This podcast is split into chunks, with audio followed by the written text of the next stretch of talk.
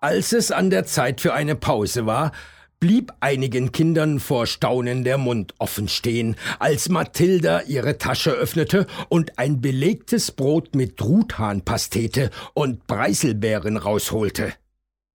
Der goldene Strohhalm, den sie in die Milchtüte steckte, wurde mit großen Augen begutachtet. Und als sie dann auch noch eine Seidenserviette auf ihrem Schoß ausbreitete, verstummten endgültig auch die letzten Lästermäuler vor Verwunderung. Mathilda ließ es sich schmecken.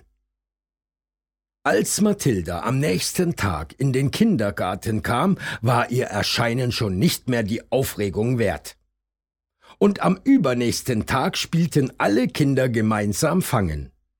Niemand machte mehr eine dumme Bemerkung über Mathildas Kleid oder über ihre Frisur.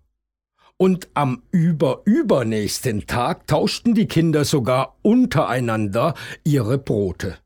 Genussvoll biss Mathilda in das Schmalzbrot, das sie von Jenny erhalten hatte. Hm, ist das gut, sagte sie mit vollem Mund und vergaß dabei ihre guten Manieren. Als die Kindergartenwoche zu Ende ging, fühlte Mathilda sich so wohl im Kreise ihrer neu gewonnenen Freunde, dass sie ihnen allen danken wollte. Und sie hatte auch schon eine Idee wie. Am Sonntag seid ihr alle zu mir zu einem Sommerfest eingeladen.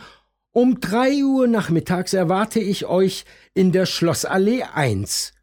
Um pünktliches Erscheinen wird gebeten. Die Kinder brachen in lauten Jubel aus und versprachen, alle pünktlich zu kommen. Auf dem Nachhauseweg weihte Mathilda ihren Diener in ihre Pläne ein. Der runzelte die Stirn und sagte Prinzessin Mathilda, das ist eine schöne Idee, aber die Königin wird nicht begeistert sein. Mathilda war das egal.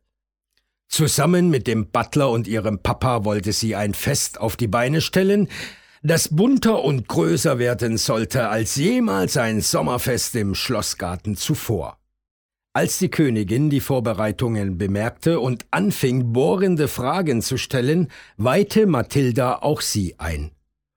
Oh nein, das ist ja entsetzlich, stöhnte die Königin.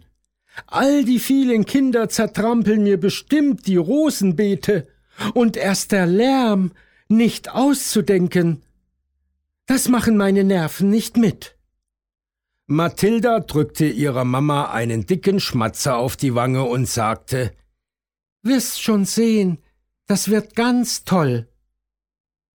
Und das wurde es auch.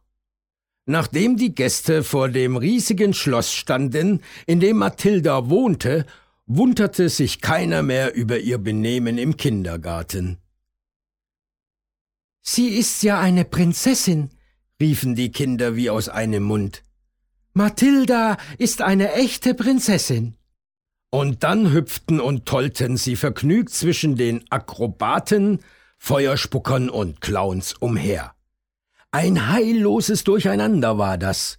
Und die hysterischen Rufe der Königin gingen ganz im allgemeinen Trubel unter.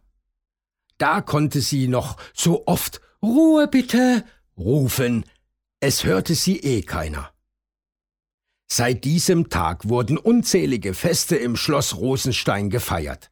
Sommerfeste, Winterfeste, ach, eigentlich gab es immer einen Anlass für Mathilda, ihre Freunde aus dem Kindergarten einzuladen. Und die Zofe, die bald nach dem ersten Sommerfest wieder gesund war, half fleißig bei den Vorbereitungen mit. Sie war es auch, die der Königin Ohrstöpsel schenkte. Eine gute Idee, denn seitdem brüllt niemand mehr Ruhe bitte, und dass Königskinder Freunde brauchen, verstand auch sie. Mit der Zeit.